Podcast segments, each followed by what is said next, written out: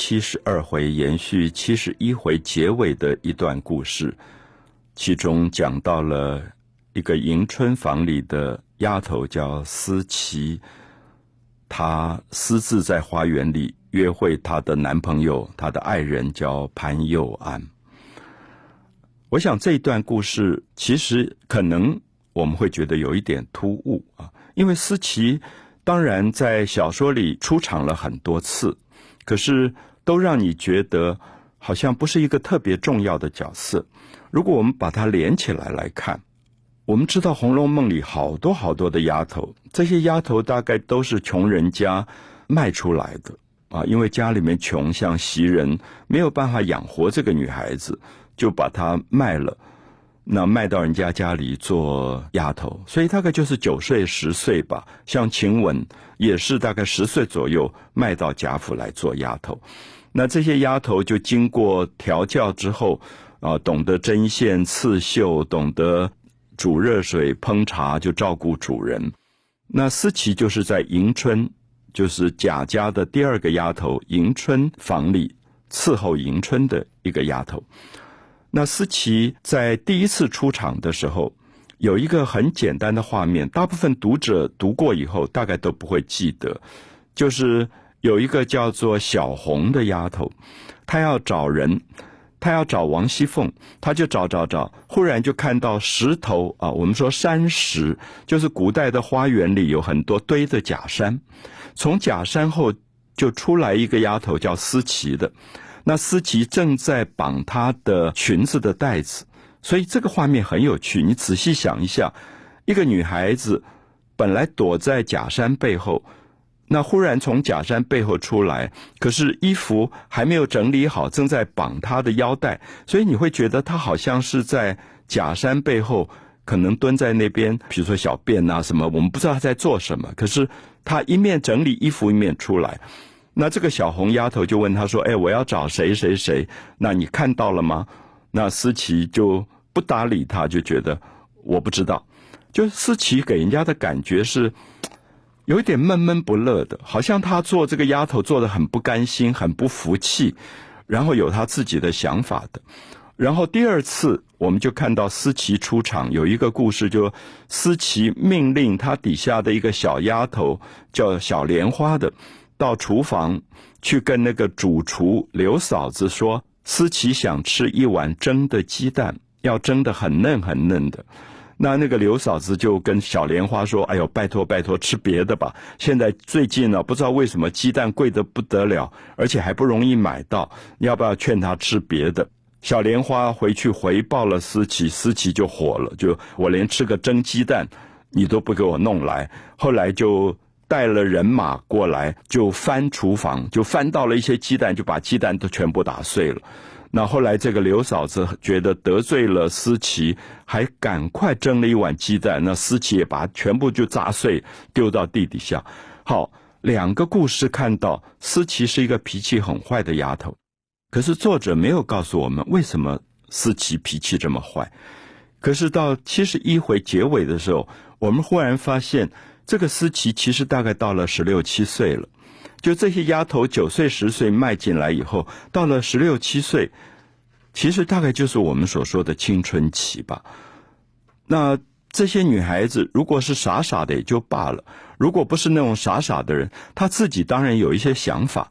那思琪有时候放假就回她自己的娘家去，就看到了她的表哥潘佑安啊，我们知道。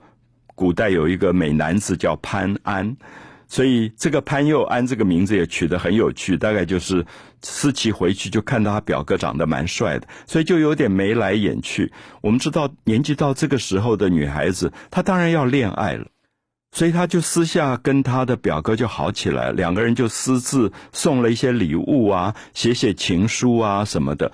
可是回来做丫头的时候，她是不能够随便出去的。所以心里面就越来越寂寞，越来越熬不住。我觉得我形容她就十六岁的话，大概就是我们国三高一的女生吧，住在女生宿舍，然后舍监很严，也不能出去。可是她在外面已经交了男朋友，你想她会不会犯小鬼？所以这个思琪有一次大概就觉得贾母过八十岁生日，大家都忙，可能门禁就没有那么森严，他就约会了他的表哥，说你偷偷趁晚上没有人注意，你溜进花园来。所以他们两个人就在里面约会。其实我们也不知道他们做了什么，是不是有做一些什么男女的事情，我们其实不知道。只是我们看到贾母房里的丫头鸳鸯忽然撞到，那鸳鸯。觉得哎，怎么两个人躲在假山里面，就大叫起来。那思琪就赶快出来，然后就跪在地上说：“姐姐，你要饶了我们。”那思琪意思说：“我们的命全部在你手里，你如果叫出去，我跟这个表哥都没得活路。因为当时那个年代当中，这种事情发生，两个人是必死无疑。”那鸳鸯说：“你们赶快逃吧！你们赶快出去，我不要管这种事情。”那鸳鸯也透露出，他其实很好心，他也很为思琪着想，知道说你们怎么会做这样的事，这么危险，你们怎么这么大胆？可是我也不要惹这个是非，就让那个表哥赶快趁没有人注意就逃出门去了。我们谈到了《红楼梦》第七十二回，迎春房里的一个丫头思琪私自约会了他的爱人，他的表哥潘佑安，在花园里面相会。那么这件事情被贾母房里的丫头鸳鸯撞见了。我觉得《红楼梦》的作者非常有趣，他写这个《红楼梦》的家族里，写出了两种不同的人，有一种人。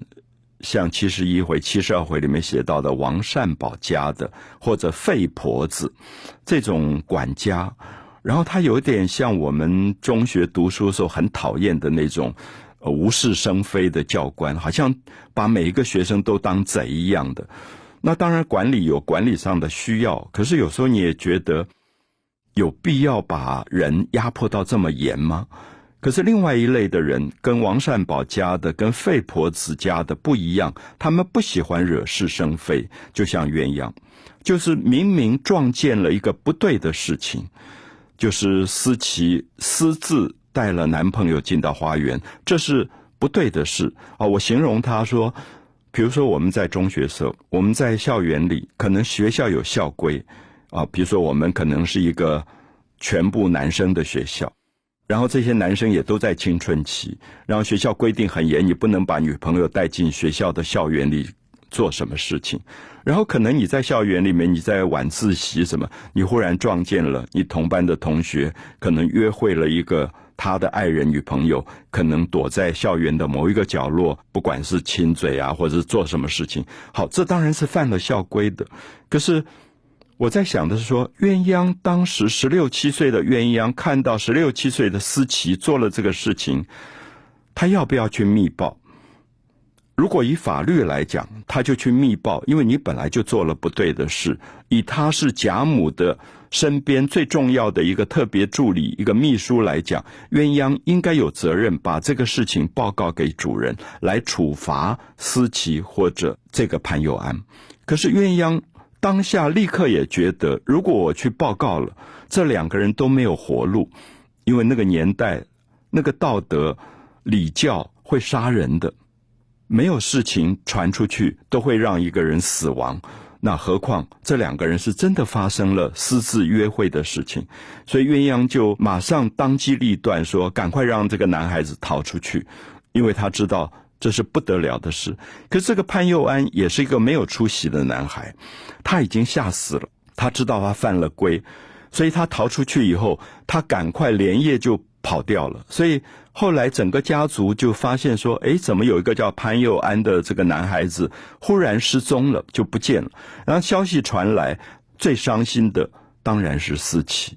思琪就觉得我交了一个这么没有胆量的一个男男朋友。他就讲说要死也死在一起，你怎么就忽然没有音讯了？然后连思琪也联络不到他，所以你可以看到这个女孩子觉得我所托非人。我觉得你长得有点帅，跟你好起来也就谈到未来的终身。可是你竟然发生了一点风吹草动，你自己就跑了，所以思琪就生病了，就难过的不得了。那鸳鸯很好心，鸳鸯后来还去看他。鸳鸯说：“你生病，如果是为了怕我要把这个事报告出去，你就想错了。”他说：“我们是一起被卖到这里，我们都是可怜家的孩子，来这边做丫头，我们一起长大，我们就像亲姐妹一样的。那今天发生这个事，我一定帮你隐瞒，我绝对不会。”无缘无故把它说出去，你一定要好好把病养好，你不要把命送在这种事情上，太不值得了。好，所以我觉得读到这一段，你很感动的说，其实这个作者写出来这个家族的最可怜的一种少女，其实是这些卖出来做丫头的这些女孩子，她们的一生是没有希望的，因为连她们私自。谈恋爱都没有可能。那思琪算是一个比较大胆的。我们从道德上来讲，从法律上来讲，也许会指责思琪，觉得她是一个不守规矩的女孩。可是我觉得作者有很大的同情，仿佛作者在问我们说：思琪如果不私下约会她爱的爱人，他怎么办呢？已经到了十六七岁，他的感情到底有没有着落？好，所以我想这里面其实都看到了作者。越到七十回以后，越开始思考这些大观园当中的丫头何去何从，因为他们大概都是十六七岁了，他们都应该想到他们的终身。那么以这个家族的习惯来说，到了十六七岁需要发配了，他们就找一个车夫门房，不管他们认不认识。不管他们相不相爱，他们就配成结婚的一对，所以对这些女孩子当然也是一个很大很大的伤害。所以我想，《红楼梦》写到七十回，其实慢慢在写这个家族开始有一种没落，也有一种悲哀，也讲到贾母过生日，因为花费太多，最后贾琏周转不灵，甚至去拜托鸳鸯说：“鸳鸯，你能不能把老太太看不到的？”一些一箱子重要的东西偷偷拿出来，我们把它拿到当铺去当，换一点钱来度过这个周转的难关。好，这是你很难想象，《红楼梦》富贵了四五代的家族，终于出了经济上的问题。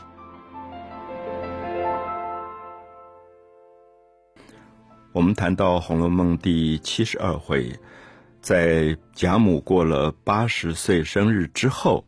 我们看到这个家族从外面看到的荣华富贵、飞黄腾达，一步一步走入比较衰败的状况，而这个衰败就在七十二回里面显现出来。大概第一个是看到王熙凤的丈夫贾琏，有一天特别拜托贾母的丫头鸳鸯。啊，我们一直形容鸳鸯有点像贾母的特别助理，她在贾母的身边，贾母所有的私房钱、所有珍贵的物品都是由鸳鸯在掌管。那贾母八十岁了，很多东西她不一定照顾得到，可是这个非常年轻、干练又公正的丫头鸳鸯就帮她处理所有的东西。那有一天，贾琏就拜托这个鸳鸯说：“我知道。”老太太的东西，珍贵的东西都是由你在掌管，那你能不能帮帮忙？因为最近我们周转不来，缺两三千两银子，啊，因为老太太生日花费太大了，那这两三千两银子的现款无法周转，所以你能不能把老太太看不见的，可能床底下的一箱珍贵的东西偷偷拿出来？我们拿去当铺里当一当，那能够度过这个难关。那等到钱够了，我们再赎回来，再还过来。那我想这是一个小事，可这个小事透露出这个家族出了问题了。这个出问题，第一个是说，怎么会经济上会周转不灵？照理讲，外面看到的荣华富贵，那个排场之大，我们前面才刚刚讲过。过八十岁生日时候，贾母是连南安太妃、北静王妃都请来了，所有的党政军要员都到，所以我们会觉得这个家族应该没有问题的。可是事实上，有一个成语叫“坐吃山空”，就是这么富有的家族，其实因为下一代都不行了，收入不够，然后大家都在那边挥霍，所以当然出了问题。第二个。更让我们吃惊的是，贾琏是贾母的孙子，一个孙子会想办法去拜托自己祖母身边的佣人，偷偷的偷出珍贵的东西来点押出去，到当铺去换现金，这个也是很离谱的啊！就是我在想，这个鸳鸯到底怎么想？鸳鸯说：“你们。”祖母跟孙子让我一个做佣人的去做这样的一个工作，好，所以我想这里面其实透露出这个家族的许许多多的问题。好，接下来我们就在第七十二回看到更严重的问题发生了。贾琏跟他的太太王熙凤就讲到说：“哎呀，怎么办？我们现在现款不够，周转不来。”正讲着讲着，忽然外面就禀报说。有一个夏太监来了，夏天的夏，好，我们都知道太监是多么厉害的。太监是在皇宫里面伺候所有皇帝跟贵妃的。那这个贾府有一个女儿是嫁到皇宫，就是元春，所以这些太监大概不时就来索贿赂。所以我们会发现，我们今天也许在政治上所熟悉的这些事，《红楼梦》里面全部都有。这个夏太监当然不会自己来。因为自己来太没面子了，就派一个小太监来说：“哎，我们这个夏爷爷，那么最近他看中了一所房子啊，就是在哪一个城市看到了一个豪宅，他想买，可是现款不够，少了一两百银子，那所以来想来借一借。那王熙凤就赶快叫贾琏先躲起来，啊，就觉得贾琏不好面对这个事，王熙凤很厉害。”然后王熙凤回答的非常漂亮，说：“哎呀，你们这个夏爷爷太小气了，说什么借要拿就拿去用吧。”然后这个小太监又说：“哦，我们夏爷爷特别交代说，以前借的总共有一千两百两银子还没还，那连着二百两银子以后我们就一起还。”好，我想那个官场的对话真是迷人。你也看到王熙凤在这里立刻就交代说：“把我的。”金项圈、黄金拿出去当，马上把现款拿回来，就交给这个小太监，因为他知道得罪不起。这个小太监如果得罪了，连皇宫里的元春都会受害。我想大家都了解到宫廷的政治斗争有多么严重，所以因此你也看到这个家族越来越走向衰败，因为他们必须每天要应付这种政治上的索贿。等到这个下太监派来的小太监走了。然后贾琏出来了，然后就跟王熙凤夫妻两个就在叹气说：“怎么办？今天来了夏太监，前几天还来一个周太监，那一开口就是一千两银子。”那贾琏说：“我稍微怠慢了一点，怠慢就说我没有说不给，只说可能现在我有一点为难，因为一千两银子不是小数字，可能要过几天，马上那个人就变脸了，就给他难堪，说你吃不了兜着走。”所以贾琏说：“将来得罪人不少。”那么意思说，原来这个家族的四五代富贵是靠这些东西在维持着。所以有时候我们会觉得我们好羡慕权贵家族，可是你读《红楼梦》读到七十二回，你大概不敢羡慕，因为他们大概都是把脑袋提在手上，在享受他们的荣华的。